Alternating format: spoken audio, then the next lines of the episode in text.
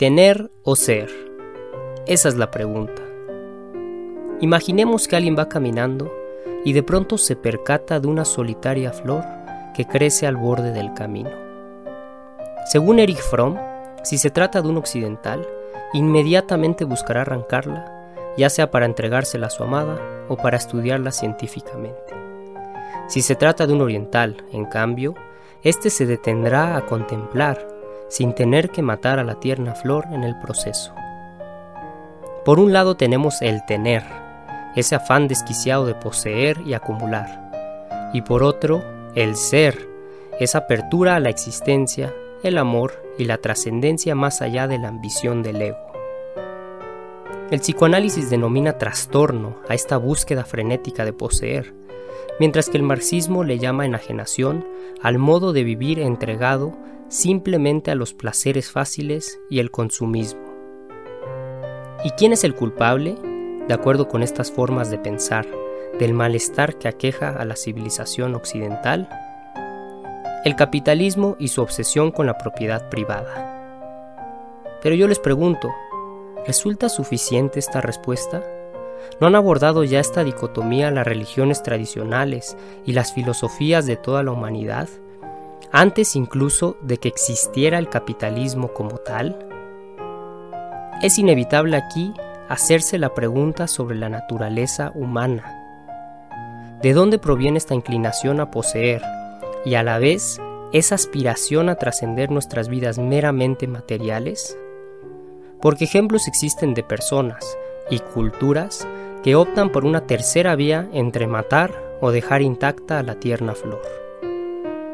En Gefunden, pequeño poema de Goethe, ese genio alemán de espíritu incansable, el poeta, conmovido por el lamento de la flor que ve próxima su muerte a manos del solitario paseante, elige sabiamente trasplantarla a su jardín y así poder observarla con la curiosidad del científico y el arrobamiento del artista.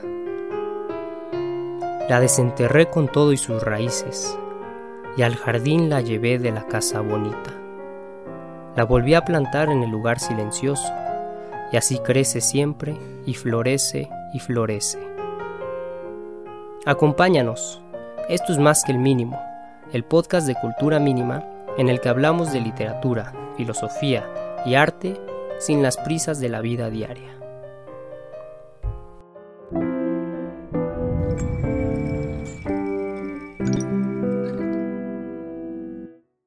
Bienvenidos a Cultura Mínima número 24. En esta ocasión nos encontramos en la casa estudio de Javier Martínez Villarroya, gran amigo, colega, profesor del Departamento Académico de Lenguas del ITAM y eh, doctor en filosofía por la Universidad de Barcelona. ¿Cómo estás, Javier? Muy bien, mi estimado Terán, creador de Cultura Mínima. ¿Cómo, cómo estás? Eh, contento de estar aquí contigo y con el público que nos está oyendo. Así es, como siempre, un placer estar platicando de estas cosas, estos temas culturales de todo tipo. Esta vez tú escribiste una reseña, eh, los invito a que la lean. Escribió sobre un libro en específico de Eric Fromm que se llama Tener o Ser, una pregunta que nos plantea este psicoanalista y filósofo famoso. Pero antes de que entremos directamente a esta obra, ¿por qué no nos platicas un poco de eh, Eric Fromm? ¿Quién es? ¿Qué libros has leído? ¿Qué, le puedes decir a los que nos escuchan? Mm, bien, bueno, eh, estos días tú y yo ambos hemos leído algunos libros de ellos, eh, de él, y, un poquito la excusa era hablar de este libro, de Tener o Ser. Pues Eric Fromm, como muchos de nuestros oyentes sabrán, es uno de los psicoanalistas más importantes del siglo XX. Una de sus particularidades es que no era médico, a diferencia de Jung o de Freud, etcétera, etcétera. Eh, otra de sus particularidades eh, pues es que era judío, descendiente de una familia de rabinos, entonces su conocimiento sobre las religiones es muy amplio. Eh, como muchos alemanes, tuvo que emigrar cuando el nazismo se alzó en Alemania en los años 30 y, en, en, su caso pues se exilió en Estados Unidos, aunque Hubo una época, precisamente por la caza de brujas del macartismo y porque, como veremos, eh, filirteaba con un marxismo, aunque muy determinado, eh, muy matizado, pues también se exilió, digamos, voluntariamente de los Estados Unidos y, vino a vivir ni más ni menos que aquí a México, a Cuernavaca. De hecho, fue profesor de la UNAM durante un tiempo. Así es, allá hay un dato eh, muy curioso que este célebre filósofo y psicoanalista estuvo aquí en nuestro país durante algunos años, en los 50 y los 60, me parece. Entonces, su obra es muy amplia.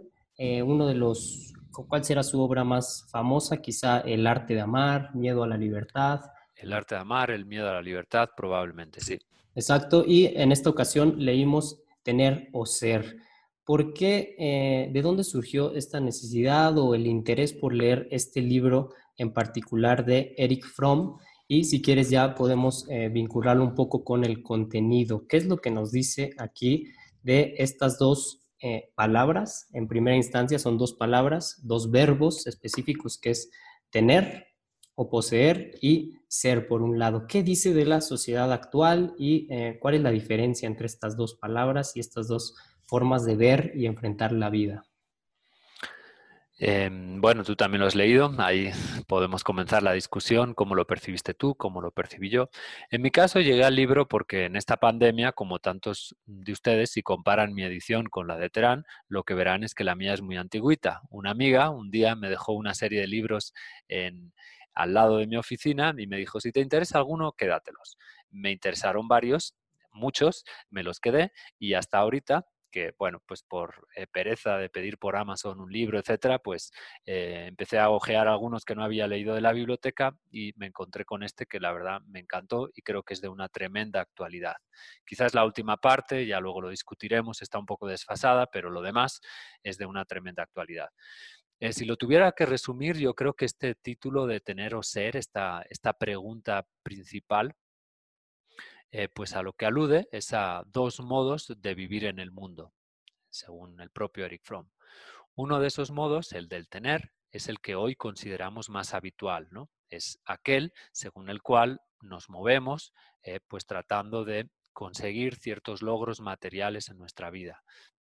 Pues queremos casarnos con una mujer, queremos em, conseguir un buen trabajo y un buen puesto, queremos tener una casa bonita, queremos tener una buena plaza, etcétera, etcétera. El otro modo, el modo de ser, según Fromm, es aquel en el que nos centramos, por el contrario, no en aquello que poseemos, sino en aquello que somos o, que podemos llegar a ser. Y de hecho, a mí, aunque no lo menciona en ningún momento eh, del libro, a mí me reverbera, eh, me reverberaba al leerlo la célebre frase de, de Shakespeare, ¿no? de ser o no ser.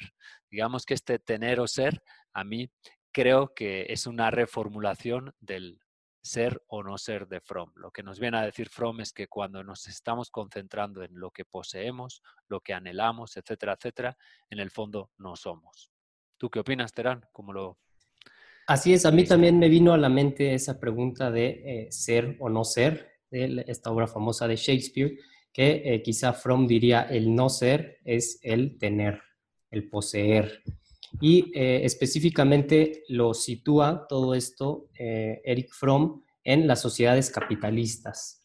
Entonces, por ahí mencionaste que una, alguna de sus influencias es el, pensamiento marxista, que me resulta a mí interesante. En, en otras ocasiones he criticado al marxismo como ideología, pero eh, en Eric Fromm sí vemos una lectura crítica eh, en la que intenta retomar los elementos que no son tan conocidos de la obra de Marx, pero que eh, pues son muy certeros en cuanto a un diagnóstico de lo que él llamó la enajenación. Creo que para Eric Fromm esta concepción de vida, este modo de vivir del tener, tiene que ver con la enajenación de Marx. Es decir, cuando uno está eh, metido en esta dinámica de consumir, de poseer, de dominar, de hecho está enajenado de su propia humanidad, que creo que es lo que dice. Sí, coincido con, contigo tremendamente y además creo que lo va desglosando por áreas, ¿no? Entonces, de repente empieza a decir, bueno, ¿cuál es la distinción entre el vivir desde el tener y el vivir desde el ser en el área del conocimiento, ¿no? Y dice, bueno, pues eh, cuando pensamos el conocimiento como tener, lo que pensamos es en acumular capital humano o en lo que pensamos es en adquirir conocimientos, ¿no? Y él, sin embargo, dice, cuando pensamos en el conocimiento desde el punto de vista del ser, lo que se busca no es acumular, lo que se busca no es capital humano, sino que lo que se busca es despertar. Eh, algo que tiene que ver bastante más con, con eh, lo que sería el pensamiento místico de diversidad de culturas. Lo mismo sucede mm, eh, con la memoria, por ejemplo. ¿no? Él dice, bueno, desde el punto de vista memorístico, si lo que queremos es tener, pues bueno, acabamos memorizando, tratando de seguir cierta eh, lógica en aquello que estamos tratando de memorizar o simplemente eh, mecánicamente, ¿no? Pero desde el punto de vista existencial del ser, nos acordamos de las cosas porque nos están hablando eh, a nosotros, a nosotros, a cada uno de nosotros, es decir, porque es conocimiento relevante e intransferible. Cuando leo a Homero y no se me olvida el cierto pasaje que he leído en él, es porque me está hablando a mí, a diferencia de cuando estoy tratando de acumular conocimiento. Ándale, creo que ahí podemos eh, agarrar, agarrarnos de ese ejemplo que da y eh, intentar como que mirar a nuestras propias vidas, incluso a este proyecto de cultura mínima, porque eh, si nos perdemos nada más en el mundo de la cantidad, por ejemplo, si decimos, vean, nosotros hemos leído miles de libros y escribimos miles de textos y conocemos a miles de autores, pues eh, puede ser que nos extraviemos y tengamos una em, visión de en realidad poseer el conocimiento. Entonces, eh, eso me, gustó mucho de este libro de Eric Fromm, que no se refiere solamente a, tener como posesiones materiales, sino que eh, cuando analiza, por ejemplo, el uso de este verbo tener, em, refleja cómo frente a todas las cosas, incluso cuestiones no materiales, pues eh, tenemos esta visión de poseer, ¿no? Entonces tú ahorita mencionaste la del conocimiento, la de la información y eh, recordé en, otro de los podcasts, Alfonso eh, comentó sobre la, niña genio o estas ideas que existen en la actualidad de lo que significa ser un genio.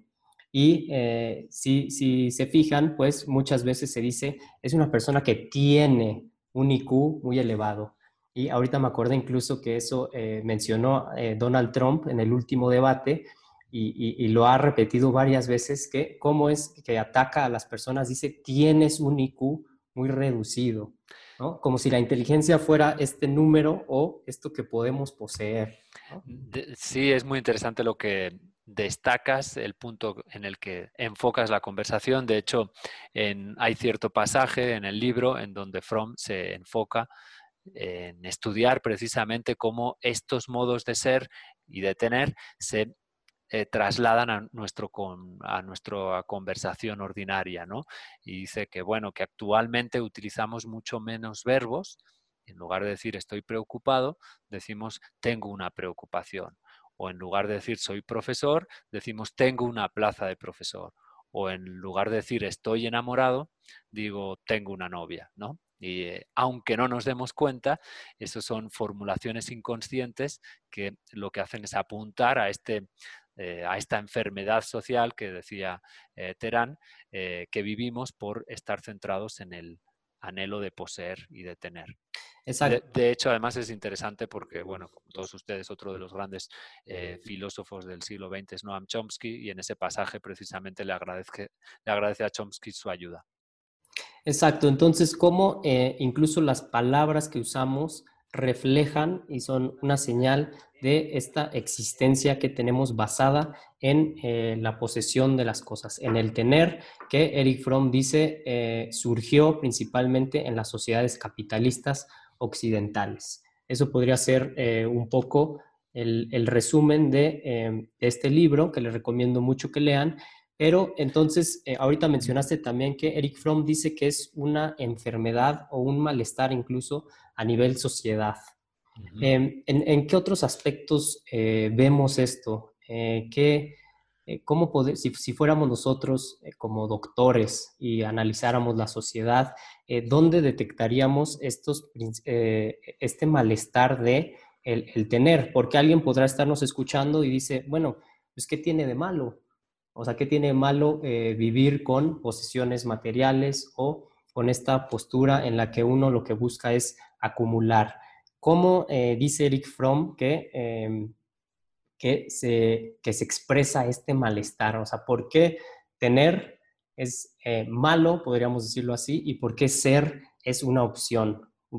¿Dónde detectaste tú eso, Javier? Ok, me parece muy, difícil, pero muy interesante tu pregunta, tu, tu comentario. creo que antes de eso lo que deberíamos rescatar un puntito que dice Fromm y es que a veces damos por supuesto que en la naturaleza humana está el anhelo de, tener, o sea que todos deseamos tener y damos por supuesto que eso es natural.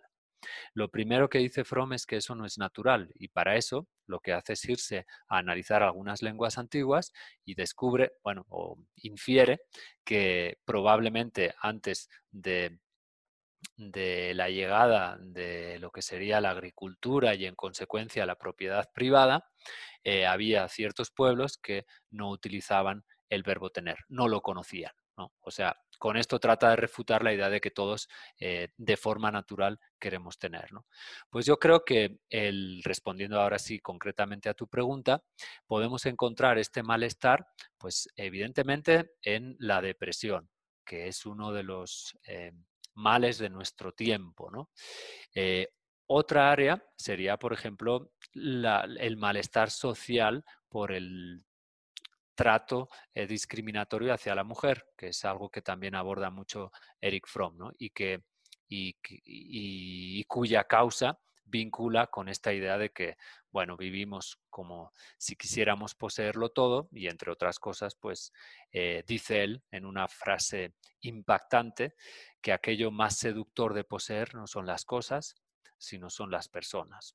Entonces, creo que en, ejemplos como estos podríamos identificar este malestar entre en la tristeza, en la depresión, en la discriminación, en la subordinación de, los que tienen menos a los que tienen más, etcétera, etcétera. Sí, pues ahí latinas entonces a em, un aspecto incluso eh, personal, que es este de la depresión. Los que nos han estado siguiendo en los podcasts saben que eh, yo soy alguien que lo, que lo reconoce eh, frontalmente como padecí este, este gran problema que de hecho en, a nivel sociedad se ve em, encarnado en otro problema que es eh, eh, terrible, que es el del suicidio. ¿no? El suicidio que eh, vemos que es algo muy común, tristemente, en, y principalmente en gente joven. ¿no? Entonces, por ahí Eric Fromm aborda este tema de la depresión desde el punto de vista del psicoanálisis y desde el punto de vista también filosófico. Quizá podríamos hablar de la violencia, cómo la violencia tiene como raíz, pues eh, finalmente una eh, visión de la vida que simplemente tiene que ver con el consumo.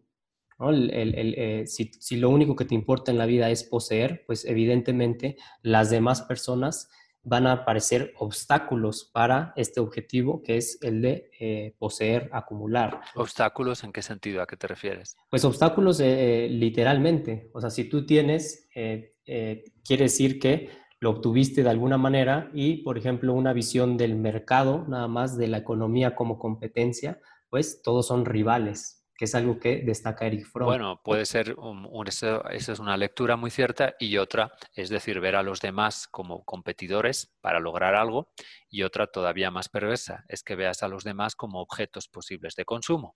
Sí, por supuesto, como eh, por ejemplo en eh, la promiscuidad, alguien puede decir que eh, he tenido tantas mujeres, ¿no? Que vemos eso en el lenguaje común. ¿Cuántas De hecho, Fromm en otro de sus libros, en, el de El arte de amar, habla mucho de eso, ¿no? O sea, que uno podría pensar que el arte de amar es algo parecido, que sigue la estela del, famoso manual de amor de, de Ovidio, mucho más digamos, irreverente y no. Eh, en el caso de Fromm eh, se mantiene mucho en la línea de lo que tú estás diciendo, ¿no? Que es que el amor verdadero, pues lo que busca no es conquistar, sino que lo que busca es eh, cuidar, no, lo que no busca es poseer, sino que lo que busca es conocer, etcétera, etcétera, ¿no? Exacto. Entonces tenemos ahí un, análisis eh, general de Eric Fromm de el principal eh, malestar de la sociedad. Y al, decir la palabra malestar también estoy como haciendo referencia a este eh, libro de Freud, ¿no? que finalmente es el fundador del psicoanálisis, pero habla del malestar de la cultura. Entonces, quizá para los que, los que no han leído a Fromm, convenga nada más mencionar algunas de las influencias eh, sobre el pensamiento de este autor, que ya dijimos por ahí está Marx, o evidentemente está Freud. Eh, también eh, me, sorprendió que cite mucho a un místico cristiano alemán de la Edad Media que es Meister Eckhart. bien, lo que, lo que creo que es interesante es destacar la esencia de su libro más conocido, porque no lo hemos mencionado y creo que puede explicar parcialmente esta sensación que tú tienes y que es el del miedo a la libertad, en él expone, entre otras cosas, cómo el nazismo logró ganar democráticamente en Alemania, en, Alemania, ¿no? En que en esa época pues era una de las civilizaciones más avanzadas, al menos si nos centramos en lo que es eh, eh, la música, el arte en general, la ciencia, etcétera, etcétera. Y en ese libro lo que dice es que los seres humanos de algún modo tememos ser libres. Nos da pavor tener que tomar grandes decisiones y que lo más fácil que es, es decir, bueno, lo hice porque me lo dijo mi mamá, eh, mm, lo hice porque me, obligó mi profesor, lo hice porque el grupo en el que estaba, lo hice porque mi novia no. El problema de nuestra sociedad es que no nos atrevemos a tomar decisiones. Y por eso creo que a menudo en la obra de Fromm se percibe esto que tú estás percibiendo, eh, querido Terán, de que em, de algún modo hay cierta eh, eh, reacción ante todo lo que sean propuestas de seguir a un líder, ¿no? Porque él dice, bueno, el seguir a un líder no te exime, no te exime de tomar tus propias em, decisiones, ¿no? Pero bueno, en ese sentido, en ese sentido, creo que hay que interpretar eso por un lado y por otro lado hay que tomar también, eh, me voy a permitir eh, citarte también eh, otra frase de otro de sus libros para que vean que hemos leído varios entre los dos, que es La Revolución de la Esperanza y en él dice, bueno, en él trabaja mucho el concepto de la fe, ¿sí? Y lo que dice es que la fe es la convicción acerca de lo aún no probado, el conocimiento de la posibilidad real, la conciencia de la gestación. ¿A qué se refiere con todo esto? Bueno, eh, él critica mucho esta idea de que el tener, el tener fe en algo que todavía no ha venido, en, eh, en tener fe en el futuro. Y él dice que la verdadera fe, y eso quizás podría ser una cuestión de discusión para otras ocasiones, la verdadera fe es aquella que nos permite ver en el presente la gestación de un cambio que ya se está produciendo. O sea, el que tiene fe es el que está creyendo en este momento, en este preciso momento, que la esperanza eh, vale la pena porque la liberación va a llegar, ¿no? Y, bueno, creo que con esos dos conceptos, bueno, ah, no sé si quieras decir algo, algo. Sí, perdón. Bueno, yo también eh, voy a, citar al mismísimo Eric Fromm, quizá para eh, eh, demostrar un poco esto que, estaba comentando, de cómo se puede convertir ya sea la sociedad o el, uno mismo en, este ídolo cuando se cierra uno a la trascendencia. Entonces, al final de tener o ser, em, está hablando Eric Fromm de El hombre nuevo y la sociedad nueva y eh, enlista ciertas eh, características, ciertas cualidades del carácter que eh, debe tener este hombre y esta sociedad nueva. Que eso es algo que me parece a mí muy rescatable. Sí dice que el cambio tiene que ser uno de carácter. Aún así, tal vez es inevitable caer en este como círculo vicioso de eh, dónde debe, de dónde debe provenir el cambio, ya sea de la sociedad o del individuo, pero al hablar de carácter creo que sí está eh, manejando eh, tanto al, al, individuo como a la sociedad. Pero entre estas características, estas cualidades, fíjense lo que dice. el hombre nuevo debe aceptar el hecho de que nadie ni nada exterior al individuo le da significado a su vida, sino que esta independencia radical y la no cosidad pueden llegar a ser la condición de la actividad plena dedicada a compartir e interesarse por sus semejantes. Entonces, eh, yo ahí les pregunto a los que nos están escuchando, creo que eh, queda muy claro, ¿no? Está diciendo aceptar el hecho de que nada exterior ni nada al individuo. Bueno, pero fíjate, dice eh, la, no, la cosidad. Lo que dice es que ninguna cosa es la que debe dirigirte. ¿sí? Yo como interpreto esto, digo, eh, prefiero quedarme con aquello que me produce eh, interés de él y pues de lo otro simplemente olvidarme, ¿no? Tú has, has opuesto a partir de las palabras de Simone Weil, ¿no? Eh, lo que sería esta gravedad versus la gracia, ¿no? La gravedad de las cosas versus la gracia de lo trascendente, ¿no? Yo creo que aquí lo que Eric Fromm nos está diciendo es que le podría, no le pone el nombre de trascendencia, pero yo sí encuentro la trascendencia en él. ¿En qué? En una cosa muy concreta y nos dice, el infierno es la tristeza, el infierno es la depresión, ya sea individual o globalizada. Y esta tristeza eh, está en función de las cosas. Es decir, si nosotros nos centramos en las cosas y no en los procesos o en las personas, estamos abocados a la tristeza. ¿Cuál va a ser la solución? Pues es evidente, tan evidente que no somos capaces ni de verla a menudo, la alegría. La alegría es la brújula que te está marcando si estás acercándote a ti mismo. O, de otro modo, si te estás acercando a ti mismo sin ego, sería que te estás acercando a Dios. O sea, la alegría, como dice Jodorowsky, es la llave de lo sagrado. La alegría, en la alegría está la trascendencia. Si tú estás con tu pareja y no estás alegre, bueno, pues igual es que es tu pareja pero no la estás amando. Si tú estás en un trabajo y no estás alegre, pues bueno, igual tienes una plaza, tienes dinero, pero no estás acercándote a ti. Y el acercarte a ti, a ti mismo, a lo que realmente eres, es la misión que Dios te ha impuesto.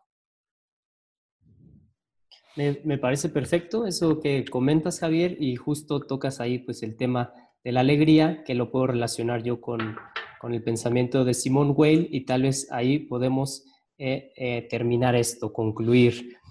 Simone Weil dice que eh, con todas las cosas siempre se trata de las que vienen de afuera, de uno mismo, de manera libre y casi como por sorpresa, como un regalo del cielo, sin que nosotros las busquemos, esas son las cosas que nos traen una alegría pura, entonces, eh, bueno, pues creo que se parece mucho a, lo de Eric Fromm y em, en, el pensamiento de, Simone Weil, e, esta mística muy, muy peculiar, eh, muy, muy extraña, incluso heterodoxa, eh, pues vemos muchas veces esta, esta búsqueda de la alegría, pero sí saliéndose del ego, como también diría Eric Fromm.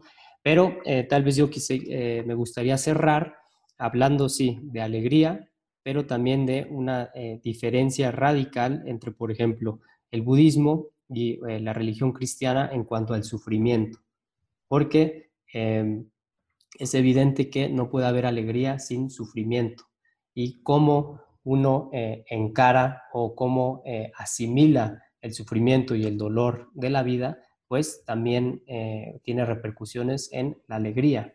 Entonces, Simon Weil eh, nunca dice que hay que eliminar el sufrimiento, sino que eh, hay que darle sentido. Sí, que quizás no hemos tratado demasiado el tema del arte, pero es fundamental también en este libro y es que el arte es aquello que nos acerca a nosotros mismos. Simplemente quiero comentar que me da mucha alegría, como siempre, estar contigo platicando, Terán, y supongo que eso me acerca a quién sabe dónde, al mí mismo, al sí mismo o a, o a la trascendencia y que por supuesto, les invito a nuestros oyentes a que sean alegres porque esa es la brújula que debemos seguir para encontrar lo que tenemos que encontrar.